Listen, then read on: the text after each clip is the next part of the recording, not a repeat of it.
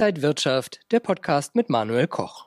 Die Schieflage des Hedgefonds Archegos unter dem Investor Bill Huang wird einige internationale Großbanken in Probleme bringen. Wie konnte es dazu kommen? Was steckt dahinter? Und sind jetzt Milliarden für Anleger futsch?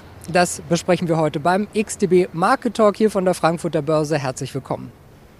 Und bei mir ist der XTB Marktanalyst Max Wienke. Herzlich willkommen hier an der Börse. Hallo.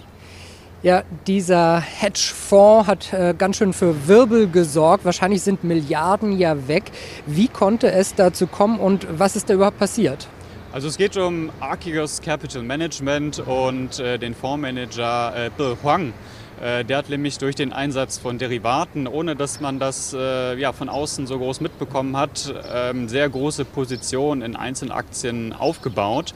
Das war aber erstmal gar nicht so das große Problem, sondern ähm, die panischen Ausverkäufe, die dann am Freitag äh, begonnen haben, aufgrund äh, der Zwangsliquidierungen. Und ähm, ja, man konnte letztendlich der Nachschusspflicht nicht nachkommen.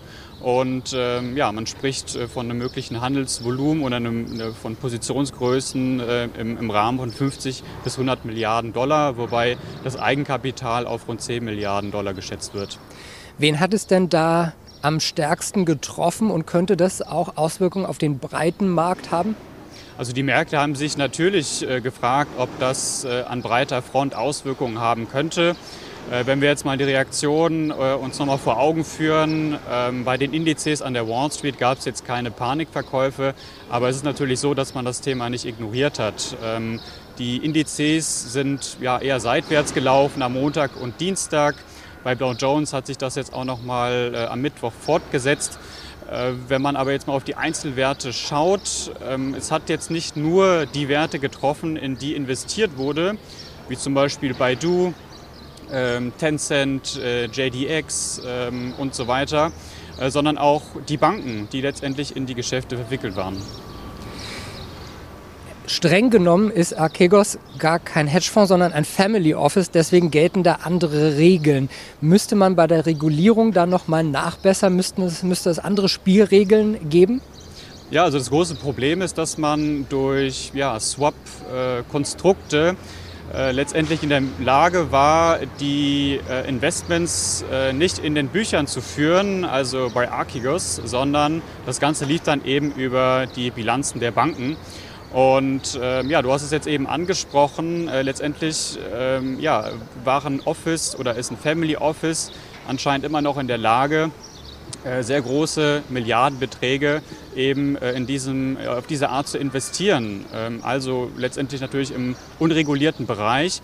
Und äh, das Ganze erinnert natürlich auch so ein bisschen an das, was wir schon ähm, in diesem Jahr gesehen haben mit Melvin Capital, Robin Hood und GameStop.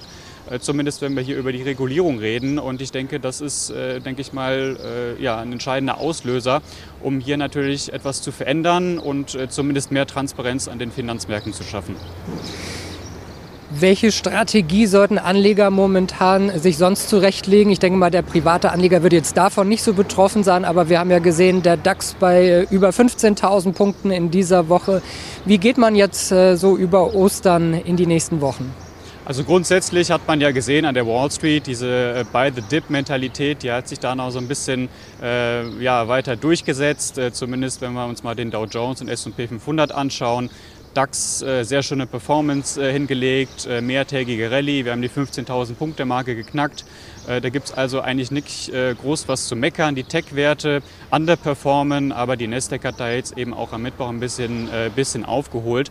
Ähm, also technisch gesehen ist das Bild eigentlich äh, gar nicht so schlecht. Was wir jetzt aber natürlich sehen wollen, ist ähm, ja, äh, eine gewisse Bestätigung, nicht nur auf Tagesbasis, sondern auch auf Wochenbasis, sprich äh, bei den Indizes, die auf Rekordhoch sind oder da in der Nähe sind, dass man natürlich dann hier, sage ich mal, die Kurse auch halten kann und die Gewinne ausbauen kann sagt Max Winke von XTB. Vielen Dank, dass du heute hier wieder an der Frankfurter Börse warst. Äh, danke Ihnen und euch, liebe Zuschauer, fürs Interesse. Das war der XTB Market Talk für diese Woche.